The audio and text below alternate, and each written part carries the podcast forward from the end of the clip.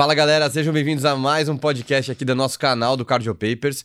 Meu nome é José Roberto, eu sou colaborador aqui da página e hoje tenho um convidado mega especial, Lucas Lentini. Fala aí, Lentas, beleza, cara? Fala, Zé. Boa. Seja bem-vindo aí mais um podcast. O Lucas que já participou aqui é, de um papo aqui sobre dor torácica na emergência. E aí, Lucas, vou só apresentar para quem não viu ainda o outro episódio nosso. O Lucas, ele é médico cardiologista pelo INCOR, médico assistente da unidade de emergência junto comigo e também um grande entusiasta de emergência. Ele tem uma plataforma de ensino. Comenta aí, Lucas. Fala, Zé. Em primeiro lugar, muito obrigado pelo convite. De novo, um prazerzaço estar aqui e estar aqui com você. Grande. Né?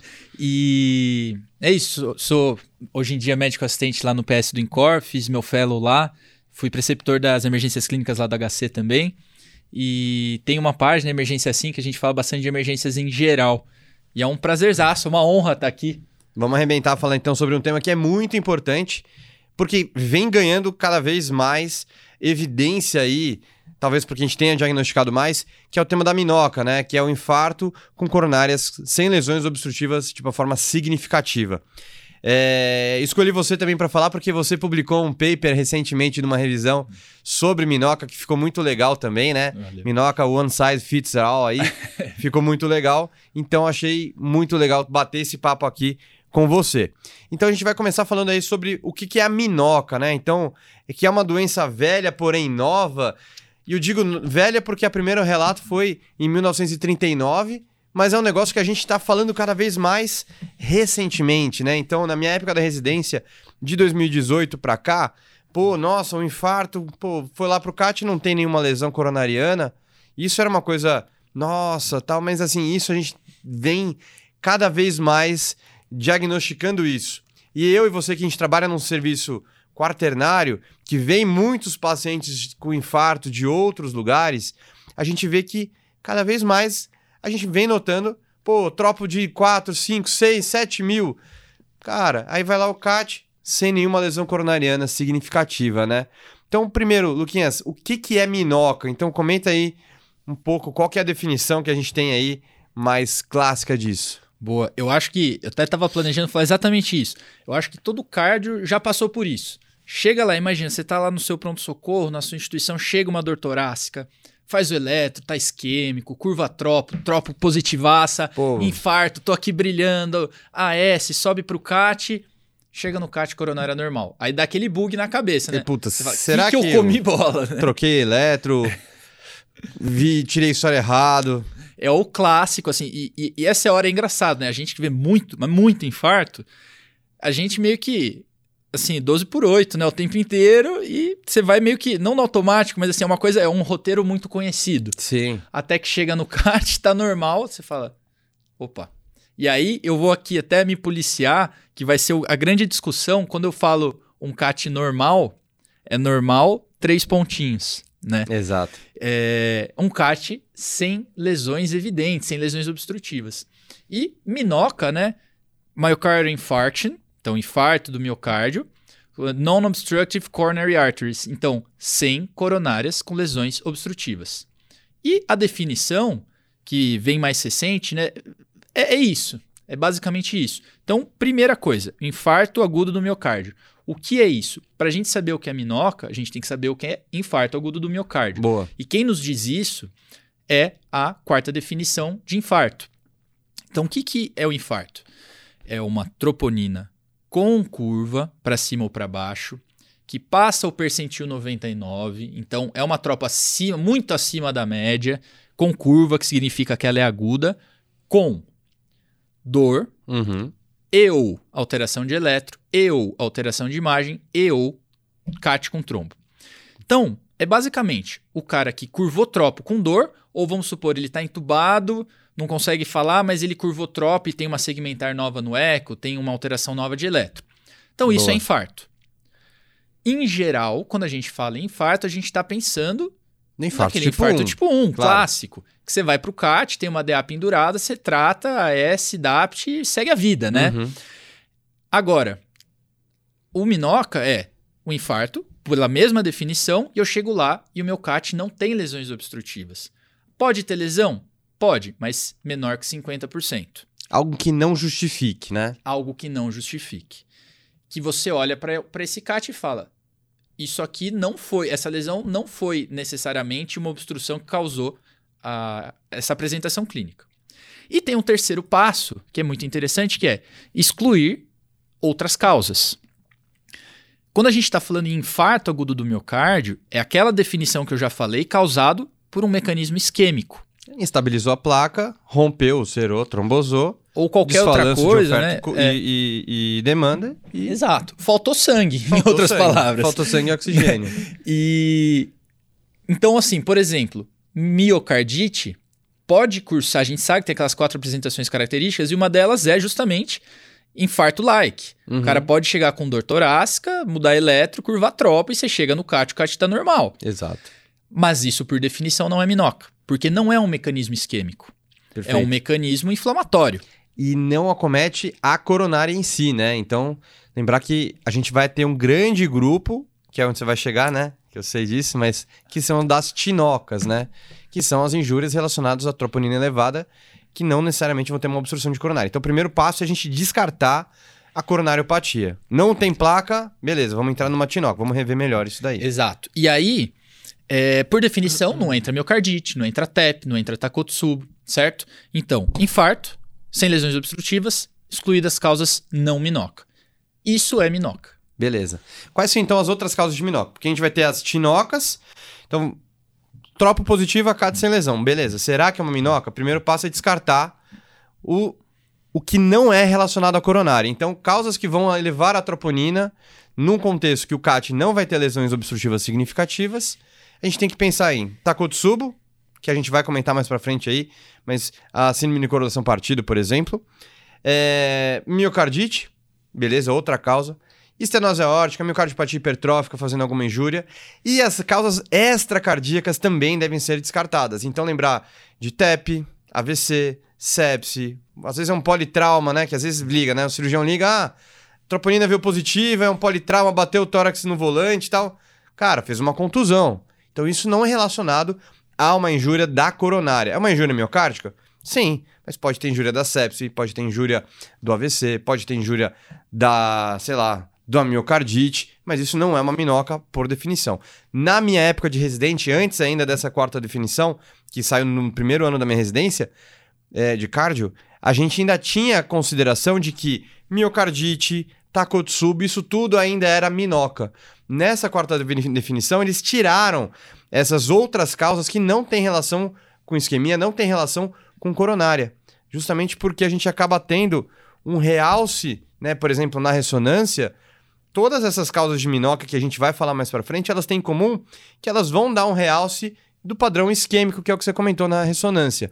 Diferente, por exemplo, dessas outras entidades como miocardite, Takotsubo, hipertrófica, estenose aórtica, sepsis, enfim, TEP, que não vão ter o mesmo padrão de realce. E sabe o que é legal comentar nisso? Que quando a gente vai ler os posicionamentos da, da, da ARRA, da ESC, eles colocam lá aquela coisa dos sinais e colocam diagnóstico operacional de minoca. Uhum. Isso não ficou claro para mim até eu começar a ver muita minoca.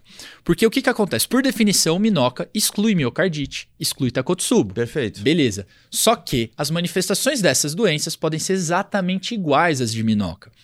E como, quando que eu vou saber isso? Como você falou, vou fazer uma ressonância e vou saber depois, beleza. Só que por muito tempo no atendimento eu não vou saber o que é. Não vai. E você e vai aí, tratar como infarto. Exato. E a gente estava até conversando. A gente tá gravando isso aqui hoje. Ontem eu atendi um paciente. Exato. Hoje é sábado, tá, pessoal? Ontem, sexta-feira. Ontem eu atendi um paciente jovem que chegou com dor, com alteração de eletro, com tropa estouradaça, foi pro CAT, coronárias normais. Por motivos A, B ou C, minha impressão clínica era que seria uma miocardite. Mas o meu diagnóstico operacional no momento do CAT é minoca. Claro. Porque eu tenho uma e clínica até na emergência, compatível... tenho que mandar pro CAT. Exato. Né? Não é porque, ai, nossa, eu acho que é uma miocardite, mas você pode cair do cavalo. Exato. Comenta seu caso que eu comento um outro na sequência também. Boa. Esse caso era um paciente relativamente jovem, tinha uns 40 e poucos anos, com uma dor torácica, um eletro de alto risco, tinha um Supra, só que é, era um Supra que já era provavelmente mais antigo, ele já estava sem dor, é aquela coisa que não abriu direto o porta-balão, tinha uma troponina de 10 mil, e aí a gente falou, puxa, isso aqui pode ser uma artéria pendurada, vamos para o CAT. Subiu para o CAT imediatamente, coronárias normais. Só que aí tinha outras coisas depois, né, que a gente vai vendo com calma. Fez depois do CAT um 37,9, tinha uma segmentarzinha no eco, tinha é, uma história de IVAS recente, tinha algumas coisas que sugerem miocardite, né? Só que eu ainda não tenho diagnóstico de miocardite. Exato. Né? Perfeito. E até lembrar que é, 10% mais ou menos das apresentações de infarto podem ser apresentadas com uma minhoca, mais ou menos. E outro caso que eu peguei também. Então, esse foi até mais desafiador. Então, você comentou de um caso de minhoca que foi para o CAT e tem que ser manejado como tal, né, até você saber isso. Teve dois casos até para falar. Um, um, dos primeiros casos da minha residência era um, um jovem de mais ou menos aí uns 20 anos, dor torácica, estava no PS na região metropolitana aqui de São Paulo e com o diagnóstico de uma possível miocardite, miopericardite, né? Tropo positivo, eletroalterado. Mas isso foi um diagnóstico sem CAT. Então você não descartou que tinha coronária na jogada. Ah, mas ele é novo, Zé. Ele é novo, concordo. Só que no fim, ninguém perguntou para ele direito os antecedentes pessoais. Ele acabou vindo por uma dor refratária para fazer um CAT, com dois dias, um, dois dias não vai, mas mais do que 24 horas aí, com dor ainda, foi pro CAT porque ainda estava em vigência de dor, chegou no CAT, obstrução. 20 e poucos anos, como é que isso aconteceu? Ninguém perguntou para ele, mas ele tinha síndrome nefrótica. E não era muito demasiado. Mas aí, no, no caso, ele tinha um, não era aterotrombótico, mas tinha trombo na coronária e justificava tudo isso. Resultado, ficou aí com uma disfunção ventricular, mais de 24 horas aí para ser estratificado e acabou, né, achando que era minhoca, tentando tratar como minhoca, mas no fim acabou tendo aí era uma minhoca no fim, né? Porque não era aterotrombótico, mas no fim acabou é, gerando um prejuízo no paciente. E outro caso que a gente atendeu faz umas duas, três semanas era um paciente que já tinha tido dois episódios de miocardite. Ele já chega na emergência com dor no peito, viés ali já batendo ali, falando: Ó, oh, isso aí é miocardite de novo. Cara jovem, 30 e poucos anos, dor torácica de novo, é miocardite. Até que o momento ele engatou na sala de emergência com muita dor, engatou um ataque ventricular e aí acabou, né? Na abordagem já não é que nem demorou. Na hora que fez o eletro lá não tinha nada, virou pro lado, mais, piorou a dor, fez um ataque ventricular, acabou já sendo encaminhado para emergência em menos, para o CAT em menos do que 60 minutos. Mas, novamente, outro caso que a gente também fica com e viés. E tinha DA, né? E tinha uma DA e era um outro trombo também, tá? Então, pessoal, diagnóstico operacional é, é isso que o Lucas falou. É, chega uma gestante com dor no peito, um supra. Pô, ela tem 25 anos. Será que é aterotrombótico? Provavelmente não. É, mas tem que lembrar das outras causas. Pode ser uma dissecção espontânea de coronária. Então, o diagnóstico ele vai ser quase que retrospectivo. A gente vai revisar o diagnóstico, mas na emergência não dá para você ficar justificando, ah, isso aqui é uma pericardite, ele tem 40 anos, tem pouco fator de risco, mas estourou a tropa, tem alteração elétrica, tá com dor. É melhor você tratar como um infarto, indicar uma estratificação invasiva, talvez, tá? do que você comer bola e ver o cara 24 horas depois já com disfunção. É diferente do que a gente pensa na dissecção de aorta, que a gente não vai fazer DAPT, né? Mas nesses casos aí, tem que ir pela, pelo PEFA e pelo algoritmo de síndrome coronariana aguda. Até porque é muito mais comum. É muito né? mais comum, né? Você tá numa fazenda e ouve aí o esqueci, o galope, você tá achando que é um cavalo, né? Não é uma zebra, né? Porque é muito mais comum ter cavalo do que zebra. Mas e aí, Luquinhas, continue aí, cara. Foi mal que eu acabei me empolgando também. Não, mas é porque eu acho que é muito importante, porque eu acho que ah, justamente a importância da minhoca passa muito por isso. Porque a gente precisa, de novo, é, entender esses casos de exceção dentro de um contexto do que é mais comum, né? Claro. Bom, então a gente explicou, né, que é uma doença que cada vez mais a gente tem diagnosticado. Não porque ela tenha aumentado a sua incidência, porque na verdade a gente está fazendo mais diagnósticos. Os pacientes estão tendo acesso ao CAT de forma mais precoce, de forma mais ampla, ainda mais aqui no nosso sistema público de saúde. A gente consegue encaminhar mais ainda esses pacientes para o CAT e faz mais diagnóstico. Mas na literatura gira em torno de 10%, então, é, os casos de minoca. E é uma doença que já é diagnosticada, né, já foi relatada muito previamente já, mas a gente tem feito cada vez mais estudos em relação a esse tipo de entidade. E por que, que então é importante a gente conhecer a minhoca, né? Então, uh, a gente tinha um conceito antes, Lucas, que era Bom, é um. Tocou tropo, o CAT não tem lesão, bom. Sorte da senhora, vai morrer de qualquer coisa menos de infarto, né? Porque a coronária não tem entupimento nem nada. Entre aspas, falando dessa forma mais leiga aí para os nossos pacientes, né? Mas na verdade não, né? Então, como é que é essa questão aí? Por que, que é importante? O prognóstico muda? Eu acho que o mais importante da gente entender é, principalmente essa história ainda do diagnóstico operacional, né, juntando, é, o mais importante a gente entender é que quando o paciente tem manifestação compatível com infarto e a coronária normal, a gente abriu, destravou ali uma nova porta que a gente tem que cruzar, que é de entender o porquê isso aconteceu. Existe uma miríade de causas possíveis para essa. Miríade, gostei. Isso aqui é é, dicionário, é, Aurélio. Ah, Lucas Aurélio Lentini. Existe aí uma porção de casos boa, boa. que de causas que a gente precisa chegar e precisa entender, porque elas podem e vão acontecer de novo. Boa. Então eu preciso entender o que aconteceu para fazer prevenção secundária. Seria análogo a eu diagnosticar um infarto e falar: "Ah, você não morreu?" Tá tudo certo agora? É. Boa sorte. É isso. E dá alta sem AS, sem DAP, sem clopidogrel, sem, sem Eu estatina. costumo até comentar que Minoca é como se fosse um diagnóstico sindrômico. E é, na verdade, e, né? Exato. Porque, na verdade, ele é um diagnóstico final. Teve uma injúria de padrão isquêmico no coração daquele indivíduo, mas a gente tem N causas que podem levar a isso. E é difícil a gente também colocar tudo no mesmo balaio, porque às vezes o cara teve uma dissecção, teve um, uma trombose, teve uma placa excêntrica, uma ruptura. Então é mais difícil de tentar juntar tudo no, na mesma. Se eu fosse conta. da ARRA agora, eu já ia te citar lá e mudar essa história de diagnóstico operacional para diagnóstico sindrômico, porque é muito mais. É muito mais É sentido. isso, faz muito mais sentido. É, no fim das contas, é isso. Eu tenho uma síndrome que eu preciso descobrir o que causou. E é importante frisar que. Tradicionalmente, se acredita que pacientes com minoca têm um, um prognóstico melhor que de pacientes com infarto por DAC. Uhum. Mas tem algumas séries que sugerem que não, que o prognóstico é bem comparável.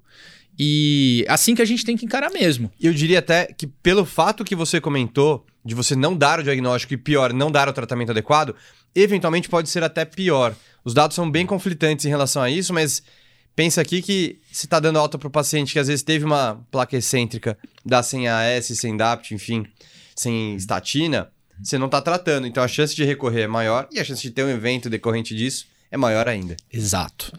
Então é muito importante conhecer, porque se eu não conheço, eu não diagnostico, se eu não diagnostico, eu não trato, se eu não trato, o paciente vai mal. Exato. Então, essa é a grande importância de conhecer esse diagnóstico e suas causas.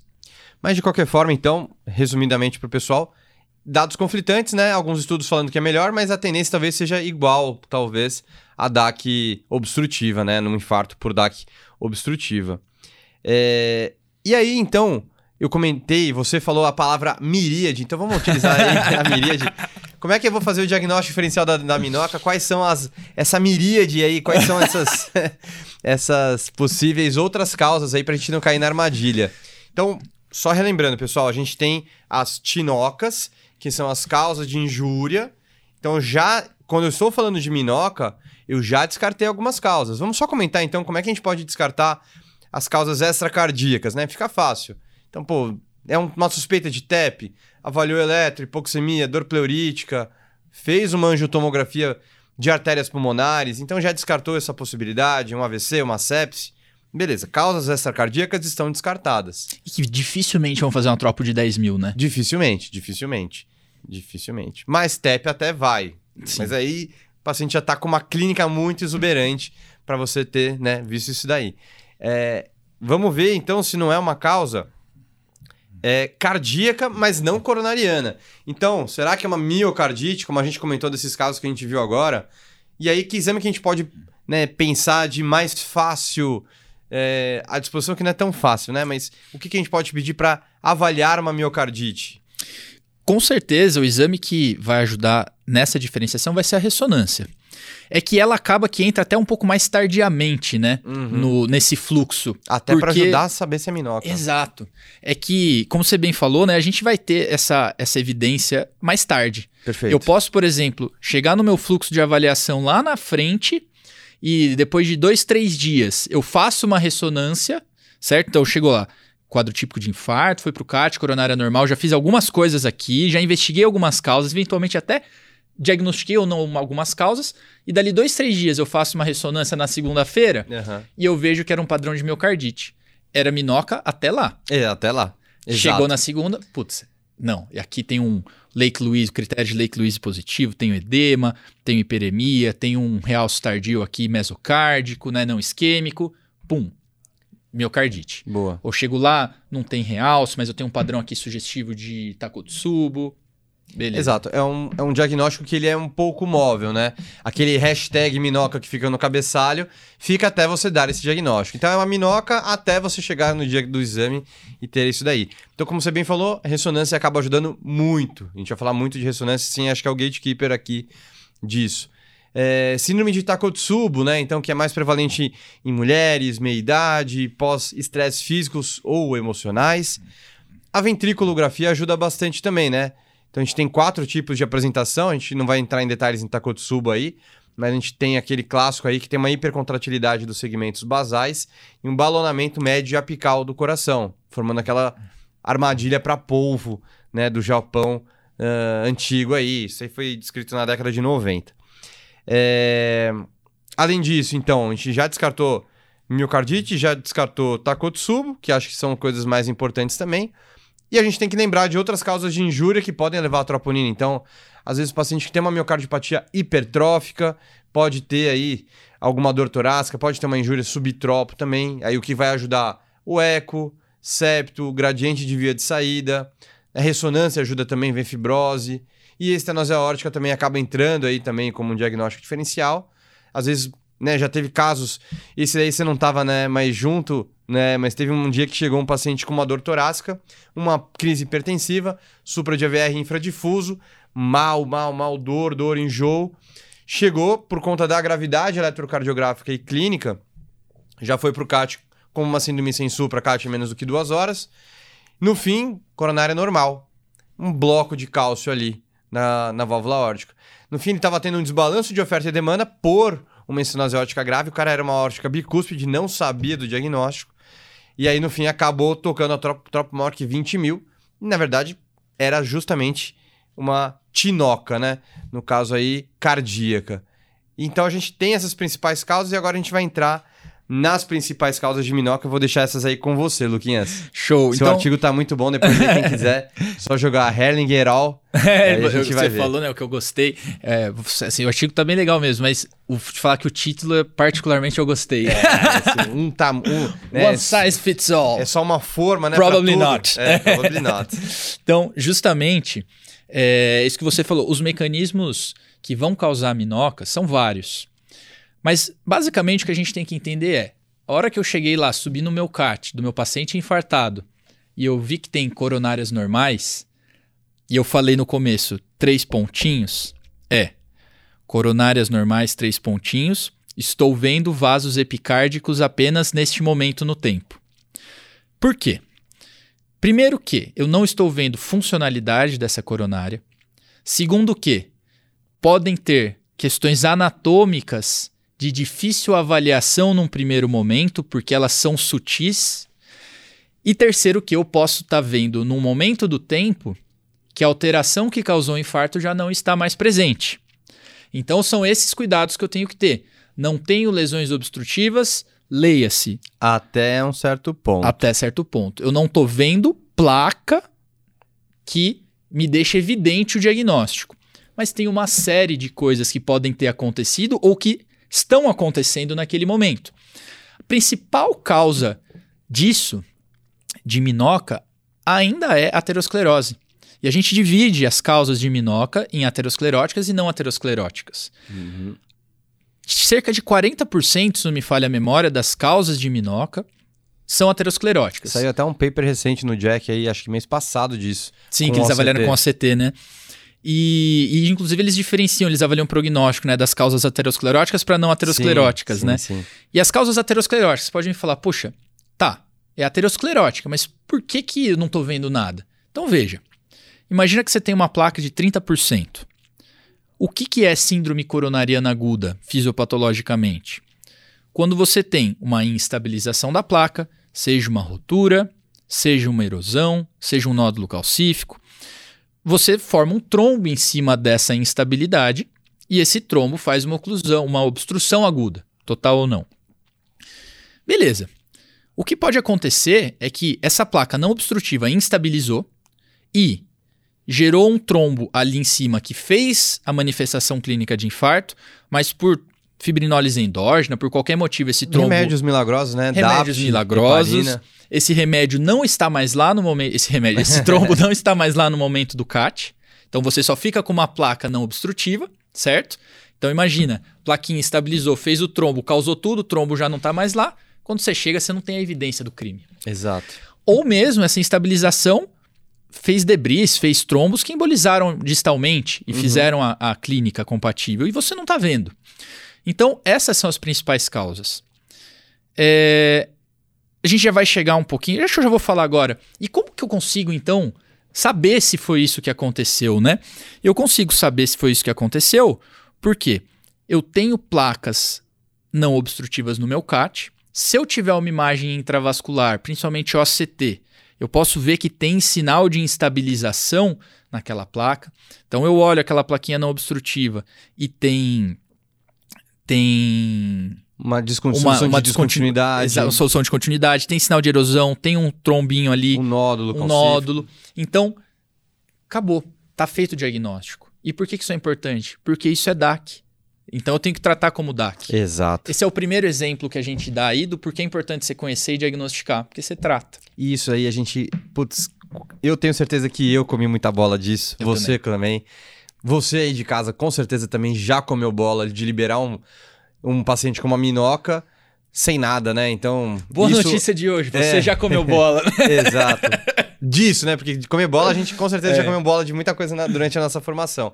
Mas o fato é que a gente tá liberando o paciente para casa, né? E isso é antes do conceito que a gente tinha disso, né? Então, era uma ignorância da Exato. literatura, da ciência da, da época. Então, a gente liberou muitos pacientes com minhoca sem o tratamento adequado, sem os ADAPT, por exemplo, né? Se o paciente ainda tivesse uma outra lesão de 50%, talvez ainda tivesse ganho uma, um AS e uma estatina de alguém, mas provavelmente a maioria dos pacientes com minhoca acabaram sendo liberados previamente Exato. sem o tratamento. E aí você pode falar assim, putz, eu não tenho imagem intravascular no meu serviço.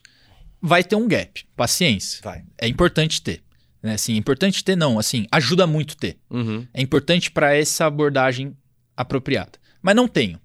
Aí, se você tem um CAT totalmente sem lesões, liso, liso, liso, liso, E o liso. importante é rever o CAT com calma. Exato. Pode tirar o doente de sala, não tem estresse, não vai fazer nada aquela hora, né? Exato. Essas lesões aí que são é, menores do que 30%, 50% aí, não são justificadas, assim, não há uma justificativa de você colocar um stent ali, a gente não tem essa evidência, tá? Então dá para tirar o doente de sala, pensar com calma, rever com calma, e você ia comentar os achados que podem Exato. levantar a Não, suspeita, isso né? de rever o CAT, até a gente, a gente vai voltar, é, é essencial, a gente volta disso depois da parte de investigação, mas isso é, é o passo zero, É né? o passo zero. Porque se você tem um CAT totalmente sem lesão, sem irregularidade, sem nada, é improvável. É impossível? Não. Não. Você pode ter placa excêntrica, você pode ter placas não aparentes ali. O CAT é uma coisa quase arcaica, né? Os Arcaico. hemodinamicistas que me perdoem, mas é, é uma luminografia com, né?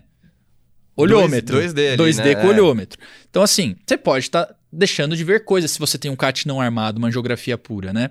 Então, se você não tem nada, torna mais improvável. De novo, raciocínio probabilístico.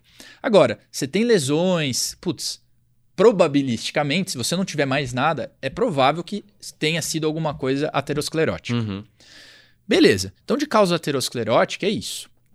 De causas não ateroscleróticas, a gente tem questões trombóticas ali mesmo, né? Eu posso ter que- A coisas síndrome nefrótica que eu peguei. Exato. Eu até não queria começar por isso, mas eu acho que vou começar por isso porque eu já falei. Você pode ter trombose primária, como o caso da síndrome nefrótica.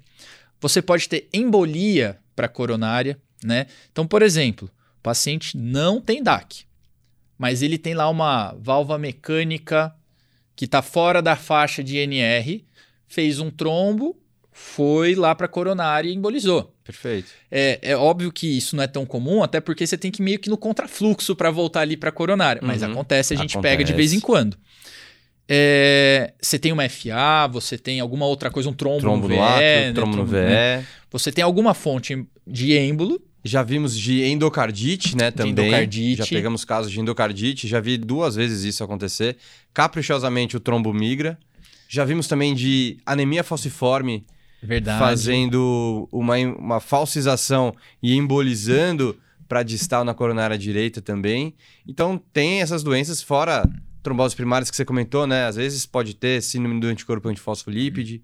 Na pandemia a gente viu bastante caso também, né? trombose De primária. trombose primária. E a grande questão é, se você chega e tá fechada a coronária, você tem lesão. Mas esse trombo, por outros motivos, pode ter se dissolvido, você pode chegar lá e tá a coronária normal. Exato. E a grande questão é assim, putz, tem alguns critérios interessantes até que sugerem você fazer ou não diagnóstico de embolia, né? Se você tem múltiplos sítios, lógico, você vê várias, vários sítios, você vê lá uma DA distal, uma diagonal, uma CX, putz, deve ter alguma coisa chuveirando, Ou até mesmo né? embolização esplênica, renal, enfim. Sistema nervoso central. Exato. É, mas é um diagnóstico que não é tão comum, Não. mas é uma das causas. Então, falamos trombose primária, e é super complexo isso, né? Anticoagula, no anticoagula, se você tem um trombo, uma prótese mecânica, uma coisa, é óbvio, se anticoagula, você já você já tem indicação. indicação. Facilita. Agora, você não tem uma evidência forte, é complexo. Aí você vai fazer um monte de pesquisa, fator 5 de Leiden, síndrome de anticorpo antifosfolípide. Cara, eu acho que isso, você tiver recurso, é melhor discutir em conjunto com o hemato. Claro. Avaliar, né? Até porque na fase aguda já vai estar anticoagulando, vai ser um, tem todo um viés em relação Exato. a essa investigação inicial. Eu acho que a mensagem aqui é: não é simples. Não, Não, não é, é simplesmente alta com anticoagulante pronto. né? Exato. É... Mas sem dúvida, no momento agudo, Exato. não vai ter muita dúvida. Tem um trombo lá, você vai ter que anticoagular. É, tu- O que você vai fazer depois, no segundo momento, E pensando principalmente no contexto assim, você tá pensando que talvez seja, só que você não tem uma fonte muito clara, né? Aí é o mais difícil de todos. exato. Beleza, então você tá lá com a coronária normal, pode ter sido um trombo, uma embolia que já não tá mais lá. Ou você pode ter, por exemplo, alterações funcionais dessa coronária. E de alteração funcional, o grande clássico que a gente pensa, vasoespasmo, né? A, a descrição mais clássica é a do Prince Metal, né? De angina vasoespástica, que era um, é uma angina no contexto crônico de inoca, né? Uhum. Que é De o cara crônica DAC com- crônica, né? Que é o cara que tem uma angina não relacionada a esforços, a angina variante, né? Que não é aquela de Aberdeen que a gente comentou no dia da, no dia da dor torácica. É o cara que não tem os esforços, é uma angina que é muito de manhã, pode ser induzida por hiperventilação. É, só que veja, o cara pode ter uma primo manifestação, ou mesmo uma manifestação tardia de, uma, ma- de um cara que fechou ali a coronária por vasoespasmo e fez um supra, ou mesmo não fez um supra, mas fez uma super curva de tropo. Perfeito. Você chega na hora do CAT, esse CAT tá sem lesões Sem- e sem vasoespasmo. e sem vasoespasmo. E só lembrar de uma causa também comum é intoxicação por cocaína, que pode gerar vasoespasmo, inclusive vasoespasmo em cima de placa, e você tinha um fenômeno né, vasoespástico funcional da coronária, que eventualmente por instabilizar e por fazer o vasoespasmo em cima de uma placa, pode romper a placa e você fazer esse é, fenômeno virar um infarto tipo 1 ainda. Tá? Então, não é porque você viu, ah, não, puta, quantas vezes eu já discuti caso disso, Lucas? Mas, ah, ligam lá pra discutir o caso, olha, tô com uma intoxicação por cocaína, tá com um supra, eu não quero trombolizar porque eu acho que é vasoespasmo. E, cara, até que se prove o contrário, você não tem o diagnóstico do CAT aí, você tá num lugar sem recurso, então trate como mais comum. Raciocínio probabilístico. né? Tromboliza. Se depois que trombolizar tiver dor, liga já um, um nitrato, encaminha para angioplastia de resgate, enfim. Mas não vai deixar de tratar, né? É o mais comum. E ele pode instabilizar uma placa e gerar um infarto tipo 1. E tem, como a gente falou, fator de risco para E tem aterosclerose fator- precoce. né? Exato. Ela dá DAC acelerada, assim como antirretroviral, que a gente tinha comentado, doença inflamatória sistêmica também, o uso de cocaína, ainda mais recorrentemente. Não só cocaína, hein, pessoal? Maconha também. A gente tem alguns casos, a gente pegou até, eu e você ainda aqui um caso, né? Que era um infarto tipo 1 por uso de maconha. Tá? Então tem dissecção de coronária relacionada a isso, tem infarto tipo 1 também. E não vamos deixar de tratar como infarto só porque o paciente é jovem e fez uma droga, uso de alguma droga aí. Então, chegou o cara lá, coronária normal, três pontinhos. Já discutimos a, o ponto da frase da ponderação que é naquele momento do tempo. Uhum. Que eu quero dizer, naquele momento do tempo, não tô vendo lesão, mas num momento precedente, é preco um momento anterior. Anterior. no tempo, tinha um trombo por uma aterosclerose, tinha um trombo por uma trombose, tinha um trombo por uma embolia, e agora não tem mais. Uhum. Agora a gente está discutindo coronárias normais, três pontinhos, anatomicamente. Porque a gente está falando também que funcionalmente essa coronária pode não ser normal, porque ela pode ter espasmado. E ela pode espasmar porque espasma naquele doente, ou até induzido por drogas, né? Eventualmente, não só drogas ilícitas, mas também quimioterápicos, por exemplo, que poderiam tipo, espasmar, né? Por exemplo.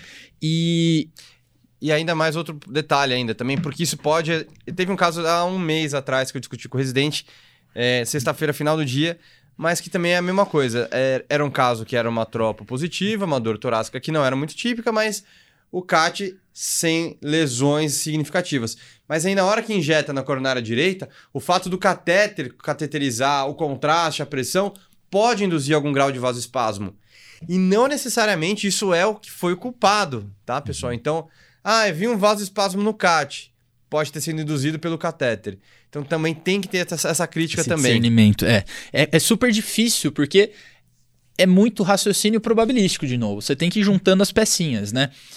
E uma coisa assim, você fala, beleza, cheguei lá, o cara é diferente. Aí eu vejo um- uma coronária sem lesões, aí manipulei alguma coisa, putz, fez um espasmo lá, 90%. Putz, aí é mais provável. No local Uhum. da lesão, Pô, tinha um supra inferior, chegou lá, tava um espasmo na CD. Legal, provavelmente é isso mesmo. Exato. E só que por outro lado, posso chegar e não ver nada. Exato. E aí que vem a grande coisa, a gente tem os testes provocativos. Isso aí, até foi uma discussão aí, tem muito hemodinamicista aí que pode estar ouvindo a gente que não gosta de fazer também. E já falou que teste provocativo Imagina, que já eu vi. não faço nem a pau. Depois aí eu vou tentar reverter, não consegue reverter nem a pau. Tem muita insegurança, né, em relação a isso. É quase A um gente- tabu. É quase um tabu, é verdade. Porque antigamente, você vai estudar esse tema aí, o pessoal falava, não, tem muito medo de relacionado a eventos adversos na indução do vasoespasmo, né? Mas e o que, que a gente tem de revisão de literatura disso aí, Luquinhas? Então, é, o, antigamente se fazia à beira do leito, com ergonovina, se não me engano. Uhum. E, lógico, qual seria o positivo se você está fazendo um teste à beira-leito? O cara ter dor, que já é, digamos que assim, o cara espasmou, fez dor, tudo. E assim, você vai reverter com o quê? Com nitrato, na beira do leito. É, é tudo mais difícil. E aí, Uhum. aparentemente, tinha risco mesmo. Hoje em dia, se faz com. Pode ser a própria ergonovina, mas habitualmente acetilcolina intracoronária, Uhum. e você está dentro da coronária. E você pode injetar nitrato. Fez o espasmo, você trata intracoronário. Isso. Tem uma série de 80 pacientes que eles não viram, fizeram, 80 pacientes fizeram a provocação com, no CAT, não viram nenhum evento adverso grave, ninguém morreu, ninguém teve infarto. Teve, se eu não me engano, 6% de taxa de evento, coisa assim, ah, uma bradicardia transitória, coisas do tipo, que nada era grave e tudo revertido. Ou Ma- seja, Mas também lembrando que eles também não. A suspeita é um espasmo de tronco, o cara tá lá em vigência. Não, também não. Sim. mas sabe o que eu Tem acho algumas, tem algumas alguns, umas situações que a gente dá uma segurada do teste provocativo também. Sim, sim. Mas o que eu acho que é mais interessante de pensar assim, imagina só. A gente não tá no contexto crônico. Uhum. Eu tô no contexto do PS. Se eu tô no se o paciente tá lá com a gente numa numa suspeita de vasoespasmo é porque ou ele infartou ou ele parou. Sim. Se ou ele infartou ou ele parou, É um doente muito é um grave. doente grave. E a gente sabe que esse cara tem prognóstico pior. Aí eu tô com medo de fazer um vasoespasmo dentro do CAT, que eu tô pronto para tratar. Mas lembrando que esse cara pode fazer o vasoespasmo fora do CAT. Perfeito. Então, se eu não tenho diagnóstico e se eu não trato, esse cara também está em risco. Dá medo? Dá, dar medo. E eu não faço, quem sou eu para falar? Eu não Claro. sou hemodinamicista. Mas eu que sigo esse cara depois. Também tenho medo disso. Exato. E você vai. E eventualmente o tratamento, que a gente vai falar mais pra frente, mas vai mudar da água pro vinho, né? Um usa Exatamente. beta-block, não usa beta-block. Mas também tem algumas situações que a história já é muito característica, né? Então é um paciente que já tem um. Que nem você falou, é uma angina que é pior de manhã, piora no frio, por exemplo. Paciente é tabagista, tem alguns outros fatores de risco. E aí você chega lá na hora, bom, viu que tinha algum grau de vasoespasmo, enfim, já está feito ali um diagnóstico possível, né? A gente tem algumas é, possibilidades para o diagnóstico disso. Eventualmente você consegue até já fazer o diagnóstico sem precisar induzir, né? Isso que eu quero dizer, de uma forma preemptiva. Eu já vi caso de vasoespasmo de tronco. A apresentação foi parada cardíaca na rua. E chega lá o tronco espasmado. Dramático. Dramático, mas esse, é, é, de novo, é o tão difícil que tá fácil. É, né? já chegou lá, já tava espasmado, não foi que foi induzido, né? Mas esse é o medo que a gente acaba tendo aí também. Também tem o cold pressure, né? Que a gente põe a mão, mergulha a mão no gelo, mas esse daí já é mais difícil de, de a gente ver. Do mesmo da hiperventilação, né? Acho que é o mesmo mesmo Exato. Já só teve um detalhe na, na minha época da residência também. É, era uma paciente difícil de manejo. É, teve um vasoespasmo internada por isso, vasoespasmo refratário, tava na unidade coronariana. Domingo de manhã, bem nessa época que a gente estava aqui agora, hoje, super frio, 10 graus aqui em São Paulo hoje. É... Infarto, banho no leito. Cheguei na UTI, só ouço lá a paciente anginando. Eu olho para o monitor, paciente em BAVT com supra inferior. Vou lá ver, banho no leito. Então, também essas coisas aí também acabam, né? Só para ilustrar um caso grave, que aí a paciente abriu o quadro como síncope, Aí vai ver a síncope por quê? Ah, tava frio, sincopava, fazia um espasmo da coronária direita, beavetava e sincopava. Que casão, Então, na hein? verdade, a síncope não era uma causa elétrica necessariamente primária, mas era um fenômeno de BAVT por um espasmo de coronária direita. Um quadro super refratário que acabou ficando lá com a gente. Caramba. Então, lembrar disso também aí. Então, o frio é um gatilho, a gente tá numa época de frio aí, só pra gente relembrar isso também. Boa. E aí a gente chega num outro diagnóstico diferencial que esse é potencialmente muito capcioso, que é a dissecção espontânea de coronária. Que vale um podcast só disso. Já tô chamando uma pessoa aqui muito legal para falar sobre esse, é. só sobre isso daí também, mas é um assunto capciosíssimo. Capciosíssimo. E aqui a gente está falando, né, da SCAD, né, da sigla em inglês, que é basicamente o quê? Tem um hematoma mural ou mesmo uma dissecção com flap. A fisiopatologia é um pouco discutível, mas o que importa é tem uma dissecção da coronária e isso vai fazer um hematoma com obstrução. Por quê? Aí a grande pergunta é: por que que chegaria no CAT e eu não veria essa obstrução? Porque aqui a gente está falando de minhoca, não da SCAD propriamente dito. Uhum. E tem duas possibilidades. A primeira é mais óbvia, digamos assim. Porque a SCAD é dividida em quatro tipos: uhum. um, dois, três, quatro. Tipo 1 é o clássico, daqueles flapzinho ali. flap, né? Você vê a obstrução clássica. O falso lumen ali. O falso lumen clássico. O tipo 2, que ela pode ser dividida em 2A ou 2B, mas ela é basicamente, ela tem uma dissecção e a redução luminal é discreta, é suave, é sutil e gradual. Uhum. Tipo 2A é quando ela entremeia, ela entremeia dois segmentos de coronária normal. O tipo 2B é quando ela vai até o final do vaso, não importa. Mas é essa obstrução sutil. O tipo 3 é o mais capcioso, porque ele é quase que indiferenciável de uma DAC. Ele é uma lesão focal, né? Uma lesão focal. E o tipo 4, que aí é importante pra gente, que é quando ele faz uma oclusão distal do vaso. Faz então um ele vai stop. devagarzinho, devagarzinho, stop distal. Então pode, veja. Pode até lembrar uma embolização, talvez, né? Exato, exato. E a gente teve um caso recente disso, uma paciente clipe 4 lá, que tinha um stop distal, que não sei, putz, é corona, é SCAD, não é? É embolização. Enfim. E o tipo 1 não vai provavelmente gerar dúvida. Gerar dúvida. O tipo 3, provavelmente também não. Mas se o paciente chega com uma. Não gere dúvidas de dissecção, talvez gere dúvida de ser. Exato, DAC, exato, né? exato, exato. Não vai gerar dúvida que é uma minhoca. Que tem alguma é, coisa ali. Não né? é liso. É. O, do, o tipo 2, que é tão discreto assim, você pode não ver numa primeira passada de olho no CAT. E o tipo 4 também, que é um stop distal. Então, essa é a primeira explicação a qual você não veria no CAT inicialmente, porque você não conseguiu ver inicialmente. Por isso depois a gente vai falar mais um dos motivos da importância de rever o CAT.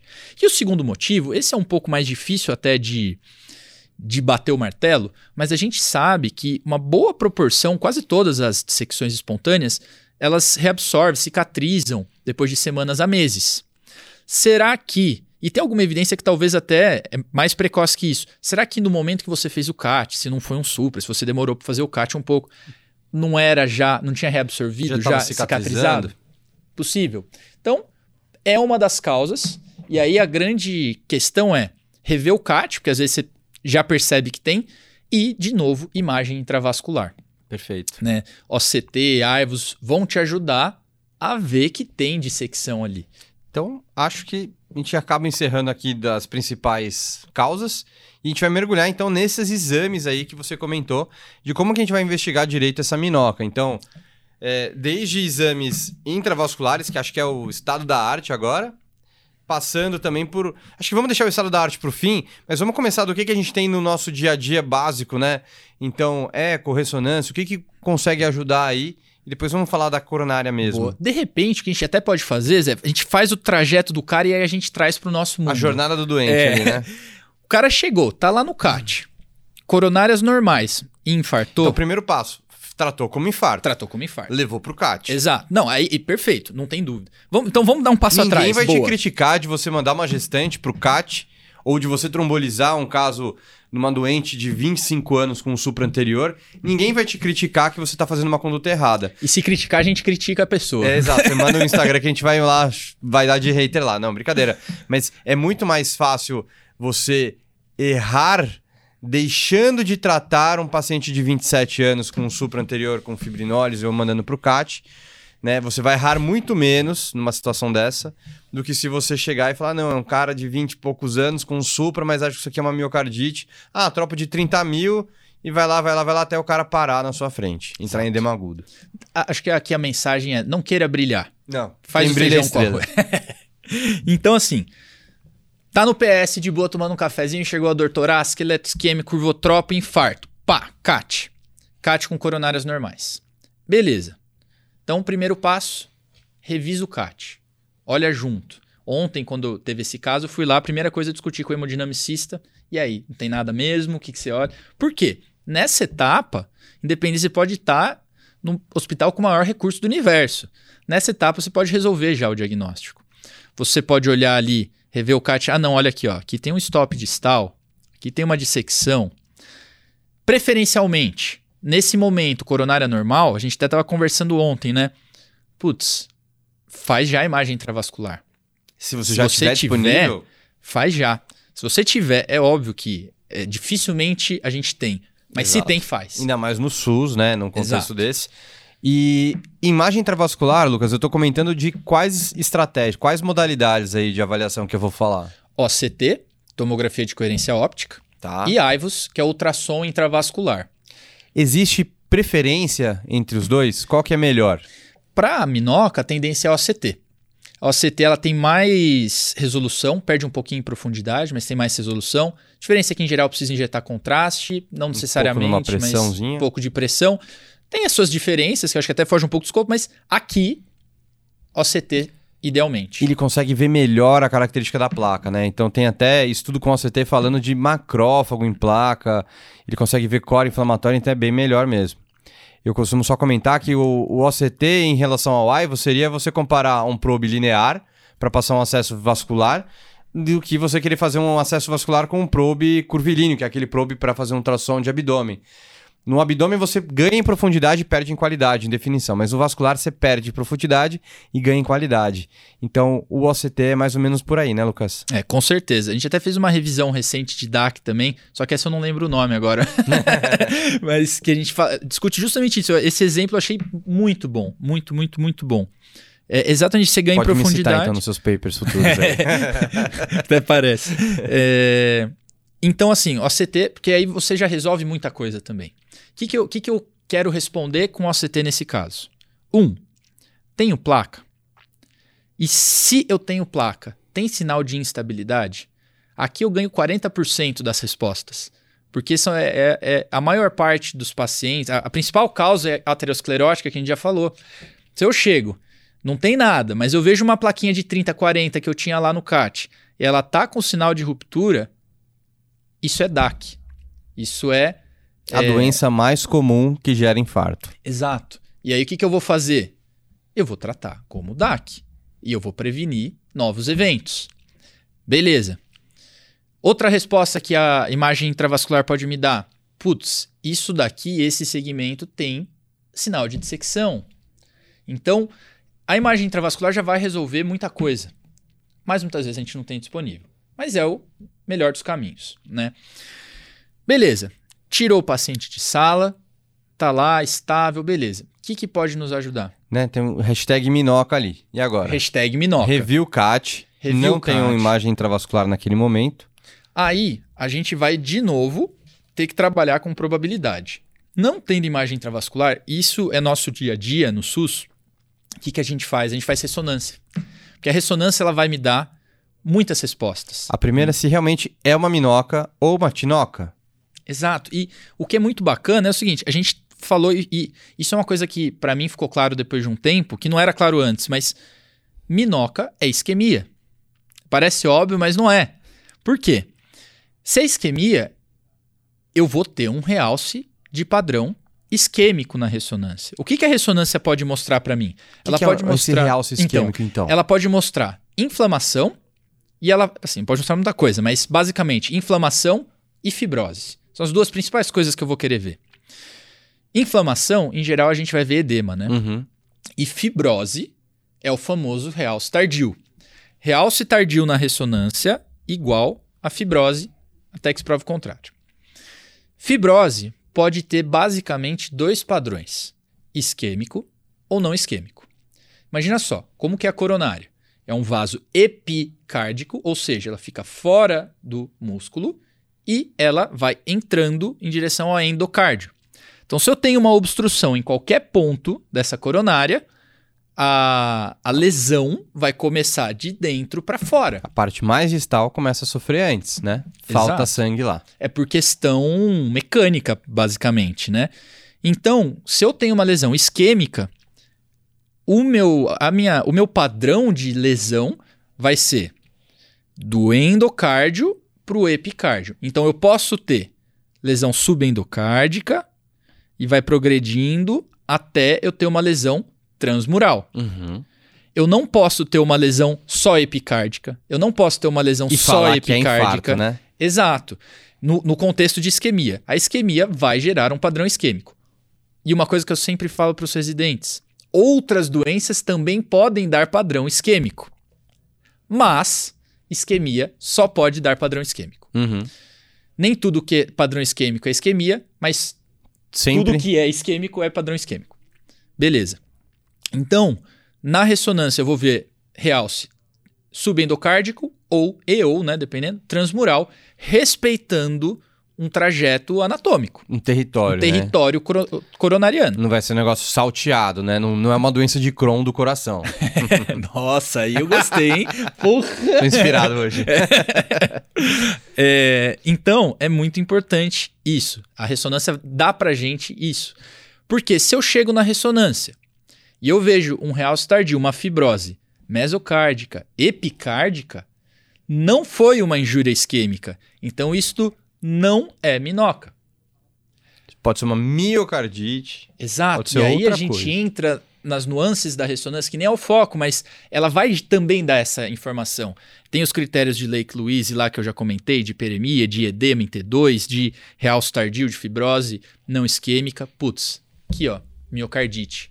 Tira o hashtag minoca, vira uma hashtag miocardite, porque a gente já viu que o terceiro critério de minoca é excluir diferenciais. Perfeito. Posso ver padrão característico de Takotsubo? Tira a hashtag Minoca, vira o hashtag Takotsubo. Beleza.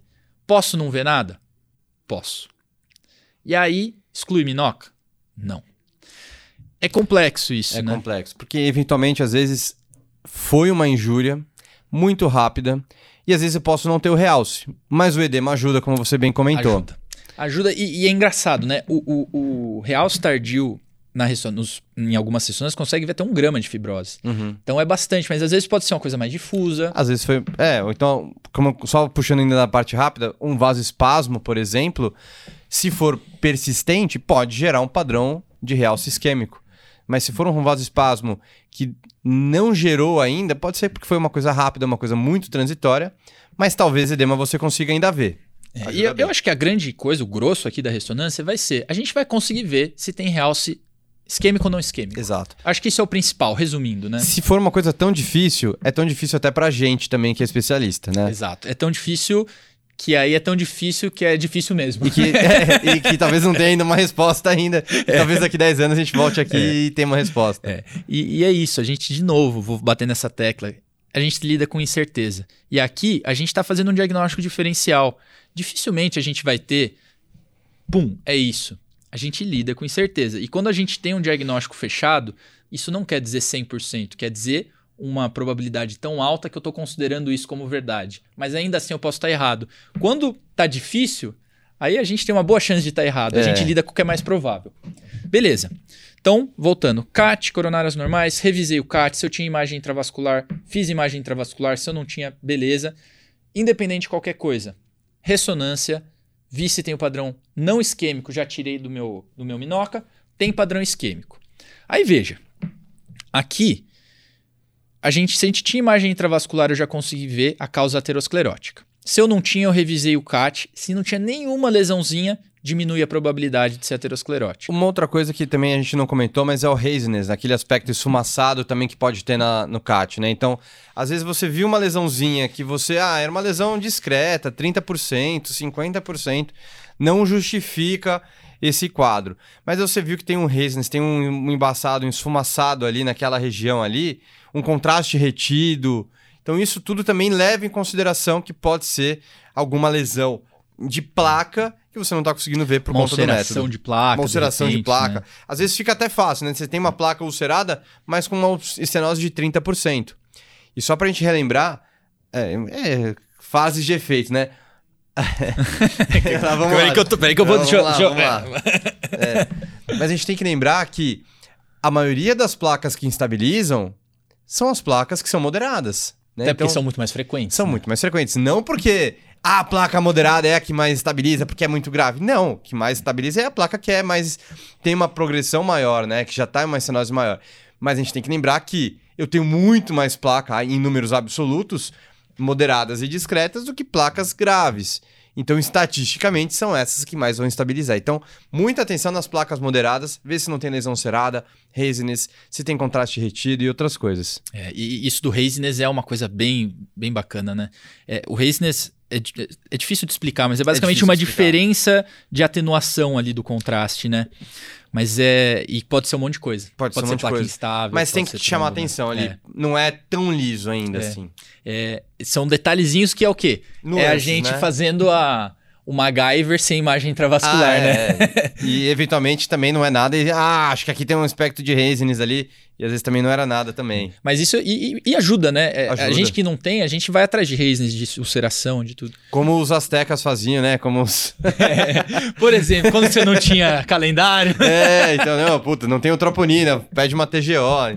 não, brincadeira, galera. Enfim. é, então foi lá, coronária normal. É, fez a imagem, já resolveu aqui se tinha, se não tinha, a gente revisou, procurou tudo isso. Beleza. Tirei da frente, de certa maneira, a causa aterosclerótica ou não. Fiz ali a ressonância para ver se tinha padrão isquêmico ou não. A gente ainda pode ter dissecção de, de coronária, né, dissecção espontânea de coronária, vasoespasmo, trombose barra embolia. Né? Acho que foi o que ficou faltando. A, a dissecção de coronária, a gente vai ver muitas vezes ao revisar o CAT. Angiotoma é algo extremamente Muito controverso. controverso e que Ah. a resposta simples eu acho que é não. É, né? não, assim, exato. A- acho que a, a angiotoma a gente tem que lembrar que ela não tem uma definição espacial tão boa pra gente padronizar isso. Diversos estudos com dissecção viram isso. É, mas eventualmente você até pode solicitar. Segmentos proximais. É. Mas assim, Mas assim, a- até angiotomo num contexto que quando você não tem essas outras opções, pode te auxiliar em outras coisas. Então, pediu um angiotomo, ele viu uma placa excêntrica, pode te auxiliar nisso. Eventualmente, a angiotomo ela consegue ver dissecção de coronária. Então, pode te ajudar. Não é o exame de escolha, né? Então, é, outras coisas que a angiotomo também pode te auxiliar. Ah, é uma dor torácica ali, foi ver, puta, é uma coronária anômala, enfim. O cara veio por um infarto e te ajuda na definição espacial ali. Mas é um exame que não é o principal que você tem que lembrar na hora que a gente tá falando de minóca. não vai ser rotina. Não né? vai ser rotina. É, da questão do vasoespasmo, aí entra no que a gente já conversou, do teste provocativo. E aqui eu acho que tem que rolar uma, um heart team, né? E dar uma discutida ali com o pessoal da emo, mas a tendência é que faça. É, né? às vezes você já, já pode ter um quadro tão escrachado que talvez não precise. Às vezes, né, eu quero dizer assim, injetou lá, colocou o CAT, era um supra anterior, você viu lá que tá espasmado, injetou nitroglicerina, resolveu? Acabou, você não vai precisar refazer esse vasoespasmo aí para o paciente, tá?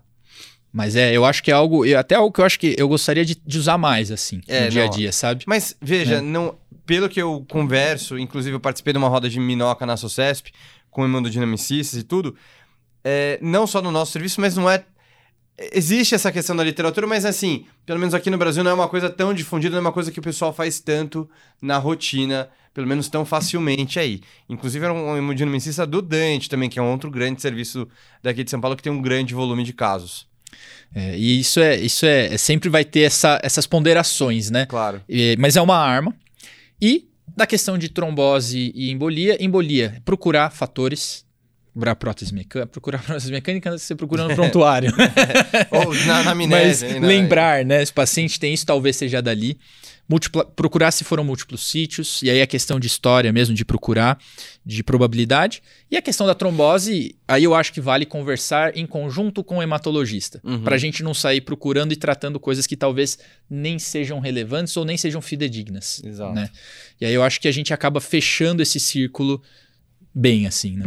Boa. É, e aí, então, investigando esse inicial, agora, beleza, eu vou tratar. Então, vamos passar primeiro, então, é, a divisão agora de como que eu vou tratar a minhoca de passo a passo. Então, vamos começar primeiro das causas é, ateroscleróticas, né? Pra gente discutir, então, primeiro é, lesão cerada, enfim...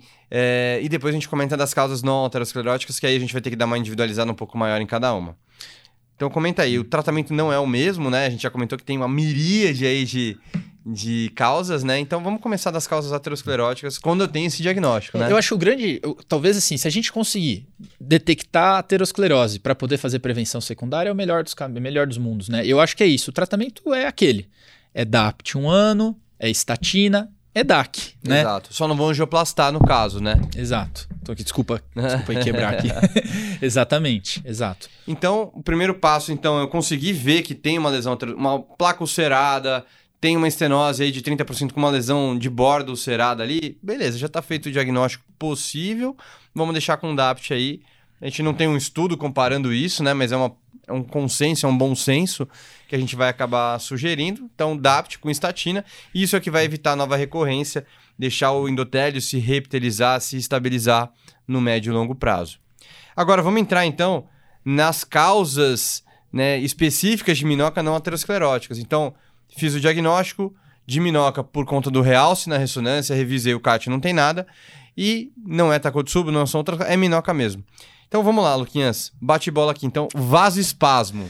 Basicamente, bloqueador no canal de cálcio. Pode-se usar nitrato, tem um monte de outras coisas, mas assim, acho que o grosso, bloqueador do canal de cálcio. O principal. E evitar beta-block. Exato, beleza. Tem uma questão que é, alguns preferem deixar mais os dihidropiridínicos, outros os não dihidropiridínicos, né? Então, é, a gente vê muito o uso de diltiazem como primeira escolha também, tá? Acho que só para sair um pouco em cima do muro aqui, evitar talvez doses altas de aspirina, tem um, uma certa medo, né, de por conta da inibição da COX, né, que isso pode de prostaglandina pode induzir vasoespasmo.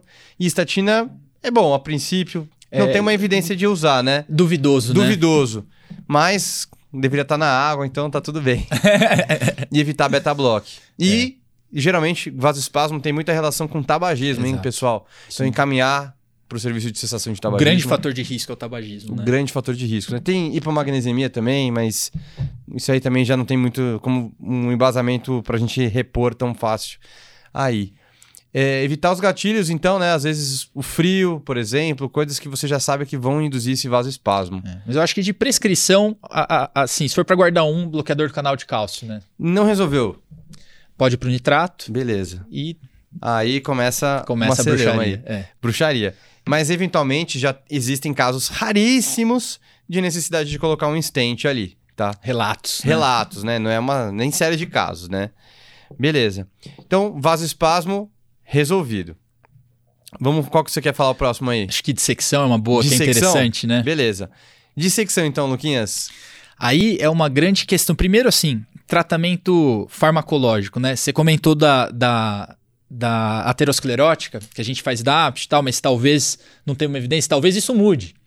Como foi com a SCAD, né? Porque qual que é a questão? Primeiro, puxa, será ali talvez tenha um endotélio mais vulnerável, vamos fazer antiagregação, mas por outro lado, talvez a gente aumente o hematoma intramural e aumente. Existe Enfim. um conceito que talvez seja uma hemorragia da vasa vasorum, e aí vou aumentar a hemorragia, né? Exato. E foi o que no, tem um registro chamado disco que mostrou que paciente em uso. Veja, aqui. Cheio de vieses. É, e aqui tudo que a gente vai falar é, é quase que uma terra de ninguém, de Exato. fato, porque são coisas muito mais incomuns. A gente está acostumado com grandes trials, com mega trials, com milhares de pacientes, que não é o que a gente vai ter aqui.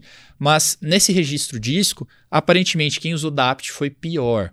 Então, a gente tende a não usar DAPT. Será que SCAD, foi né? pior era porque era mais grave? Então, putz, o cara falou, nossa, era uma estenose muito grave pela dissecção, acho que eu vou tratar com DAPT, enfim. Tem esses vieses aí de seleção também. Então, o que existe em algumas literaturas, alguns grupos que pedem para deixar talvez DAPT por um mês, outros apenas SAPT, que seria, por exemplo, só o AS. Então a gente não tem essa resposta. O que a gente tem de maior evidência é esse registro do disco, que acho que eram uns 200, 300 pacientes também. Evidência frágil. Fragilíssima. Mas né? é o que a gente tem para se agarrar É. e talvez é, lembrar que DAPT talvez, se for deixar para o curto, evitar pelo menos deixar DAPT talvez. E a questão intervencionista é interessantíssima. Você fala, pô, cheguei ali, tá obstruído. Você vai depois discutir. I had a fracture, I need Muito- to fix it. vai discutir muito melhor SCAD, mas basicamente na emergência, intervenção fica reservada para supra e instabilidade. Exato. né? Até porque lembra que é uma coisa mecânica, você tem uma. Você tem um hematoma, você pode expandir, isso vai dar aquele o efeito ketchup, né? gostei, gostei. Exato. Então você vai lá, coloca dentro diversas complicações, né? Você pode perfurar, você pode instalar um stent dentro do falso lume, passar o fio guia lá é uma tragédia. É, você pode expandir, a, né? Mal, um, mal expandir o stent por conta do hematoma, isso gera trombose depois do stent. Você pode progredir mais ainda a dissecção. Então, revisar isso para deixar esses casos mais para casos. Putz, é uma dissecção de tronco, o cara tá instável, dor. A gente teve um caso lá que a gente atendeu no Incor, que era uma dissecção que abriu com um supra de parede anterior extenso. O paciente estava lá, do nada, dor torácica parou, supra anterior extenso, volta, e dissecção bi, cor- é, biarterial, né? DA e CX ao mesmo tempo. Doente instável, parada, não tem jeito. Acaba tratando. Que resultado? Metalizou ambos, né? Então, e não é nenhuma crítica. Doente estava grave, precisava. Tinha que fazer. Tinha que fazer. Foi muito contraste, acabaram sendo seis ou sete stents ao todo.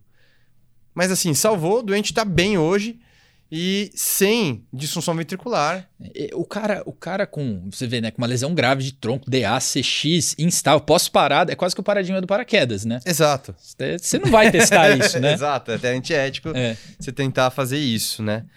E que mais que a gente pode falar da dissecção, então? É mais que a exceção é a- o tratamento percutâneo e muito menos um doente que vai para uma revascularização cirúrgica. Aí seria a exceção discutir em hartinho, se o cara tem muita lesão proximal, aí é outra, so- é- são outros 500, E né? até é importante porque, como você bem comentou, o leito recupera na maioria das vezes, mais de 95% das vezes, no segmento de até seis meses, assim, ele já vai recuperar.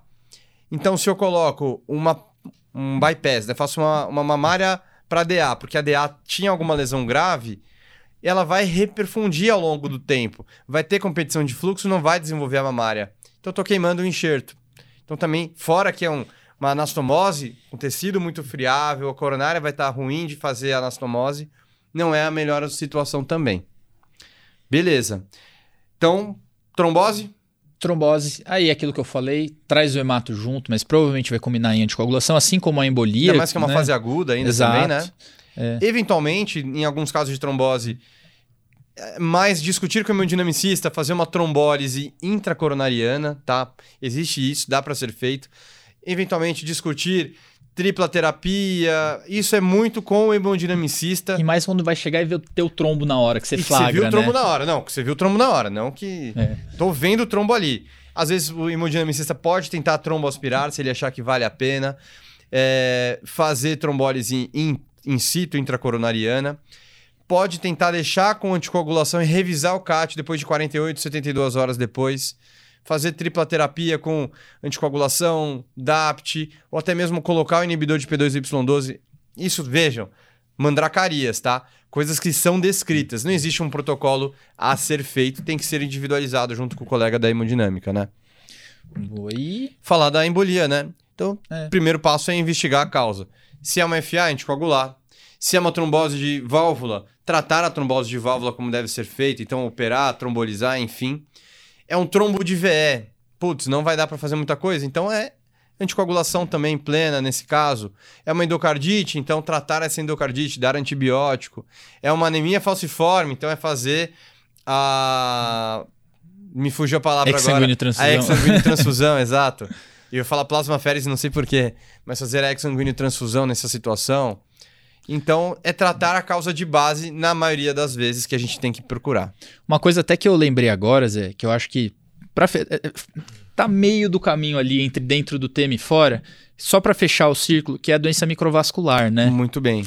Que assim, é raro, não é, não, não vai ser o diagnóstico na hora da minoca. É uma causa mais de inoca É. do que de minoca. Tem alguns relatos que talvez, quem sabe, faz parte ali, pode subir tropa, mas assim, é basicamente ou aumento de resistência por aterosclerose, embolização distal, ou um vasoespasmo. vasoespasmo, que aí que eu acho que é interessante, por isso que eu acho que é mais interessante, se tá lá fazendo o teste provocativo, não teve espasmo de vaso epicárdico, reproduziu dor, reproduziu a clínica, deve ter sido espasmo microvascular. Lembrar que mais de 90% da circulação coronariana ela é microvascular, né? Então a gente só trata uma parte, né? E, inclusive até teve um, um estudo recente, uma revisão recente do Jack disso, que mostra que na DAC o que a gente mais vê é inoca. Então acho que algo em torno de 60% a 70% das DACs é de não obstrutiva.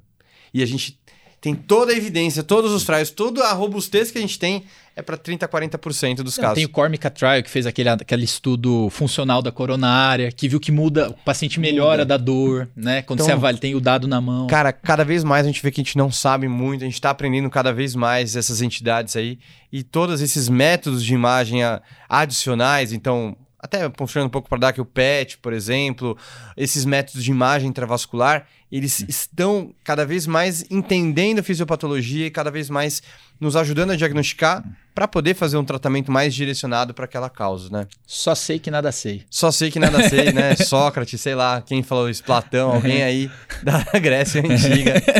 Mas sendo parafraseado por Lentini e colegas aqui em 2023. Lucas, acho que é isso, cara. Foi muito legal esse papo aí de Minoca. É, depois, se quiser só deixar, então, o nome do, do paper, ele é de acesso gratuito, público, para a gente conseguir acessar, né? Se quiser deixar aí a sugestão de literatura aí, fazer o jabá. Boa, acho que é legal. É, o nosso, né, que a gente fez lá a revisão do, do departamento é Minoca, One Size Fits All, 2022. E tem o posicionamento.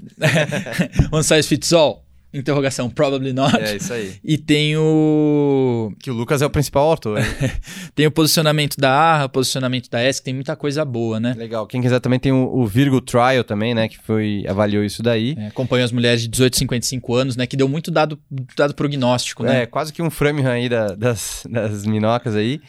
E quem quiser também, é- o registro que a gente falou é o Disco Registry, que é de SCAD, que é de dissecção espontânea de coronária também. É uma literatura interessante para você rever aí essa... Tem um esse registro que grande gente também, comentou. que não me lembro agora, foi publicado no Circulation, não lembro o nome agora, mas De é um registro dissecção? de, de Minoca. De minoca. Mas me fugiu o nome agora também, depois eu mando, a gente põe Fechou. na descrição. E além disso, a gente também tem o. Você comentou, né? O statement de Minoca, acho que é isso que acaba sendo o que a gente tem mais de evidência também. De vasoespasmo aí. Covades. Covades aí, também tem o, o consenso japonês, É. consenso europeu também, né? Principalmente no Japão tem muito, né? Exato, eles também estudam bastante isso daí. Também tem um grau de evidência lá. Mas tudo tá lá no artigo do Lucas também, todos. O artigo dele tá muito legal porque ele mostra todos os critérios, então, de embolia, de trombose, de vasoespasmo. Ficou muito bem completinho aí o, o Obrigado, artigo. uma honra. Isso aí, já tá na literatura indicado aí pros residentes quando entram no estágio do PS. Bom, eu fico por aqui então, Lucas. Cara, valeu de novo aí. novo. Vamos fazer um bate-papo aí sobre vieses aí cognitivos aí Bora, também no bora. atendimento, raciocínio clínico. Acho um assunto bem legal. Pessoal, se vocês gostaram também, não deixem de curtir, comentar. Se tiverem dúvidas, comentem também. É, eu fico por aqui, agradeço também a presença de todos vocês aí nos assistindo aí nesses ao longo já é décimo episódio já. E Lucas, fica aí o- as palavras finais para você, cara. Obrigado aí pelo, por ter aceitado o nosso convite. Então, obrigado pelo convite, muito obrigado. É uma honra estar aqui. Como eu já falei, vou falar incansavelmente. É realmente uma coisa que me deixou muito, muito, muito feliz e honrado. E acho que Minoca lembrar que é uma síndrome, como o Zé falou. A gente precisa ir atrás do diagnóstico específico para fazer prevenção secundária. Essa é a grande mensagem. Tentar descobrir o que foi para que não aconteça de novo, ou pelo menos diminuir a chance. É, então, fica aí. Se vocês quiserem, tem a página do emergência.sim, lá a gente fala bastante de emergências gerais.